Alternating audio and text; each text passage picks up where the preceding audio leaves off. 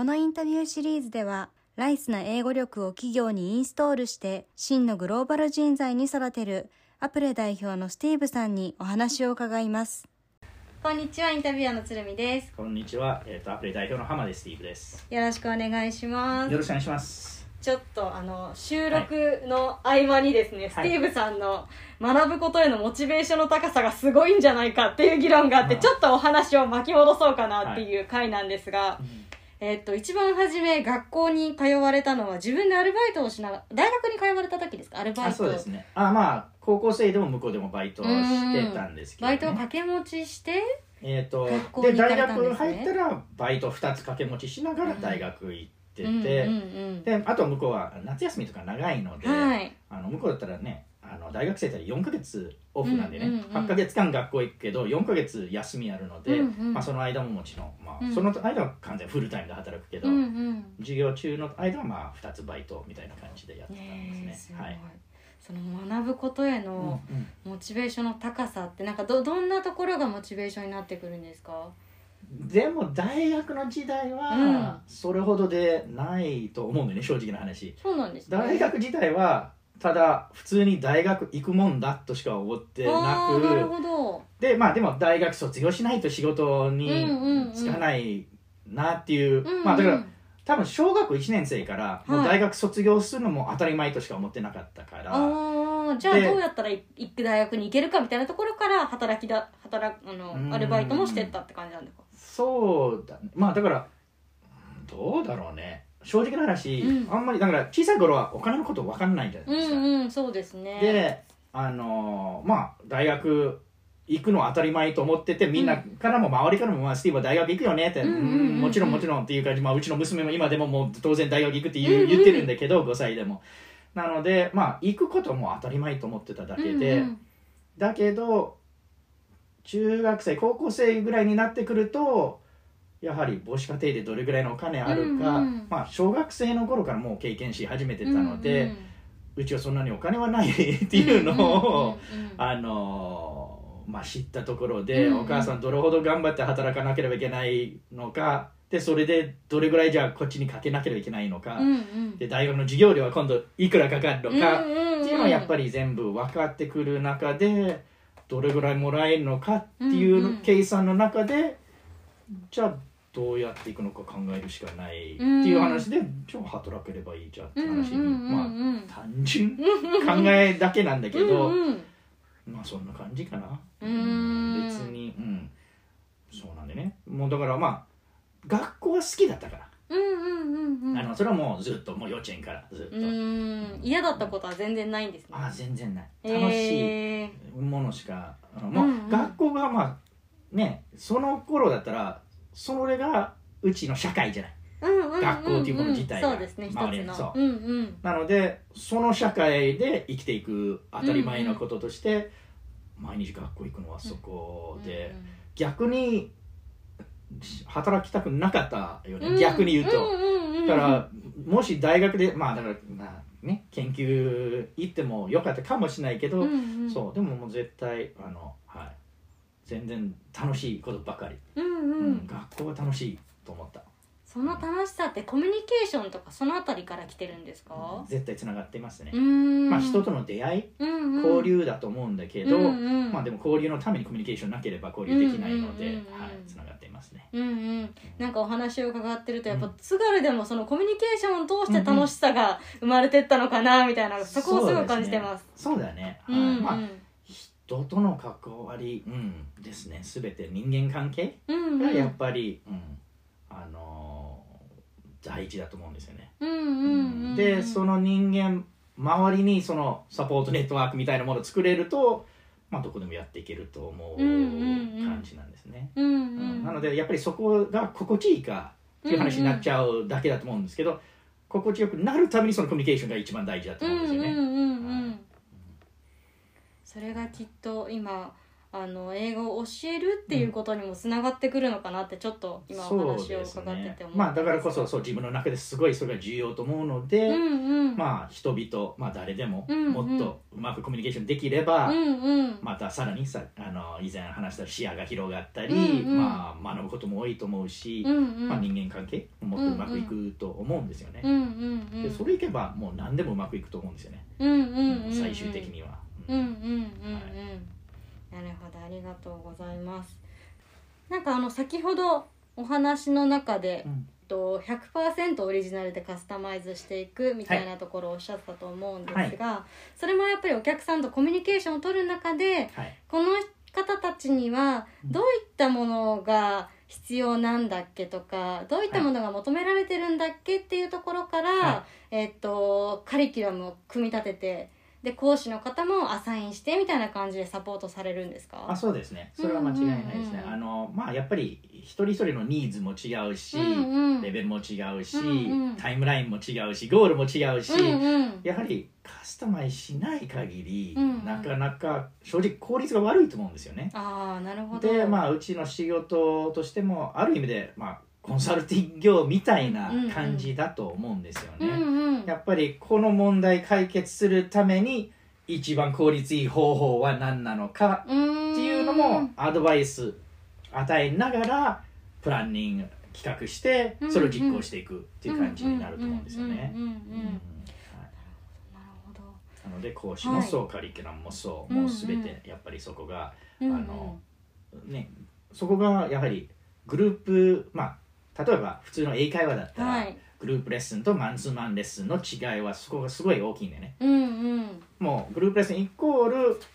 みんな一つのレールで同じ方向にみんな進む。うんでもペースもある一定のペース。そのグループの中である人何人かに早すぎる。うんうん何人かに遅すぎる。どうしても真ん中で行くしかないから、はい正直効率はそんなに良くない。合ってないんでね、多くの人に。うんうんうん一人か二人合うけどうんう、ん逆にその上下合わないっていう場合になっちゃうので、結局その効率が、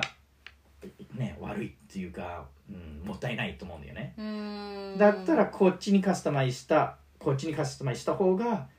早くゴールにたどり着くっていうのは間違いないと思うんですよね。あじゃあなるほど企業の例えば研修を依頼されたとしても、うんそのどの方に合わせたものっていうのをささらに細かく分けてったりするんですか？そうですね。まあ、あ。企業のカスタマイズもさらにあのいろんな面で細かくなるんだけど、うんうん。その授業スタイル自体うんうん。もいろいろ変わって、もちろんグループレッスンで必要なものはグループだけでやって、うん。それも細かくレベル分け当然していくことがあれば、その中にまたマンツーマンやったり、その中でまたグループワークケーススタディうん。のものあったり、まあ、プレゼントが、まあ、その何をやるかってそのゴールに向けて、うん。カリキュラム、ねうんうん開発の中で全部組み合わせていく、うんうんまあ、パズルみたいなものになっちゃうんですよね。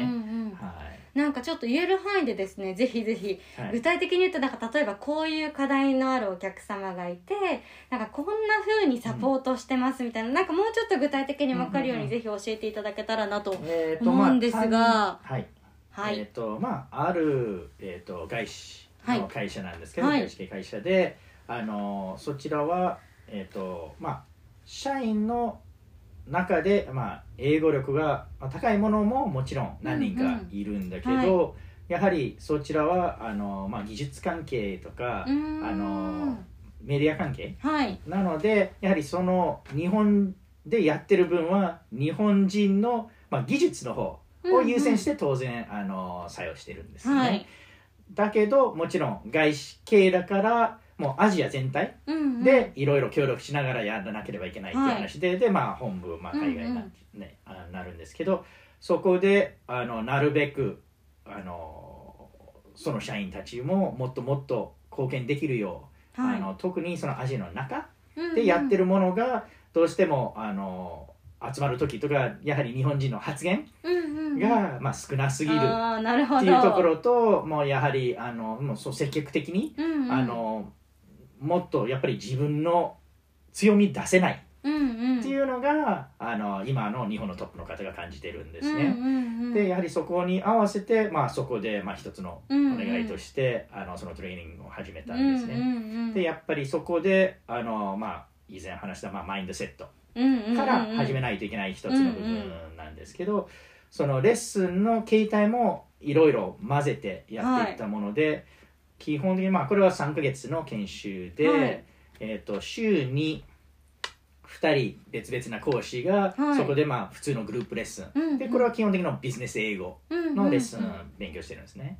そのプラスに、えー、と1人週にマンツーのレッスンを別につけてるんですね。でそのマンツーのレッスンは今度オンラインのみなんですね。なので逆にさっき言ってたそのグループでやった時ペースがちょっと違うと思った方々のためにあちょっと早すぎて難しいのはそこで復習できるいろいろ聞けなかったこと聞ける。で、まあ、それの時もその講師も日本語を話せるものなんですよね。うんうん、でそこでまあ対応してもらって分からなかったものをもっと教えて、うんうん、聞けなかったものをそこで聞けるようにして、で逆に早い人にもっとその時間を今度有効的にもっとプッシュするところでもっとチャレンジできるようにもっとやらせるっていう感じで、まあだからこそ教科書はこのペースでいく毎回のクラスはここからここだけどそのプラスアルファを一人ずつの生徒さんに必ずつけていくっていう感じでプラス今度月1に特別セミナーをやるっていうもので、うんうん、まあ別で、まあ、あのその時まあ今回私が担当してたんだけど、うんうん、まあ、何かのテーマに合わせてあのグループワークさせてプレゼン必ずさせるんですよね、うん。うん、でもちろんその前もってだから日本人もすごい時間あればいくらでも準備していいものを作るんだけど、うんうん、その日まで教えない。その日のその時間内で考えなければいけない。そこで結果出さなければいけない、うんうんうん、でまあ最初の頃はまあすごい簡単なものから始めるんだけど、うん、まあ3か月の間にどんどんどんどんレベルアップするっていう感じで課題がどんどんどんどん難しくさせる。当然の話なんですね、うんうんうんっていう形でやっていくもので、うんうん、あのまあいろんな意味でカスタマイズされてる中でうんうん、でそれもあの始まる前と始まる後も全部の生徒さんもあの同じように録画取って発表とかそのプレゼンとか毎回その月1の発表会の時も全部取ってやはりそこもみんな見られるように人事も見られる、まあ、社長の方も何をやってどれぐらい、ね、でそれもやはりあのその以前言ったいつも前だけ考えるんじゃなくスタートしたところと比較するのが大事になってくるので、この研修始まった時は、もうみんな当然自己紹介とこのようなインタビューで英語でいろいろ聞いて話してもらおう。ちょっとの2分間のスピーチでも課題与えてあじゃあこれに関して述べてくださいぐらいのもので当然2分間でも長いんですよ、うんうん、準備できながらずっと喋り続けるってことは、はい。ね、なのでもうね15秒30秒、まあ、無理して一生懸命ねなんとか日本に持っていこうとするけどもちろん持っていけない人もいっぱいいるとして、うんうんうん、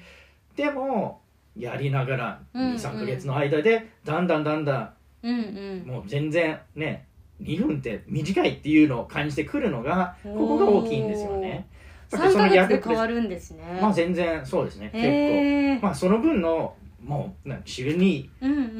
グループで、その時は多分2時間かな？1.5時間か2時間ワンレッスンなのでそこで4時間ぐらいあってプラスそのマンツー、まあ、20分かける40分、まあ、だから5時間ぐらい勉強の上にうちも宿題は必ず出すので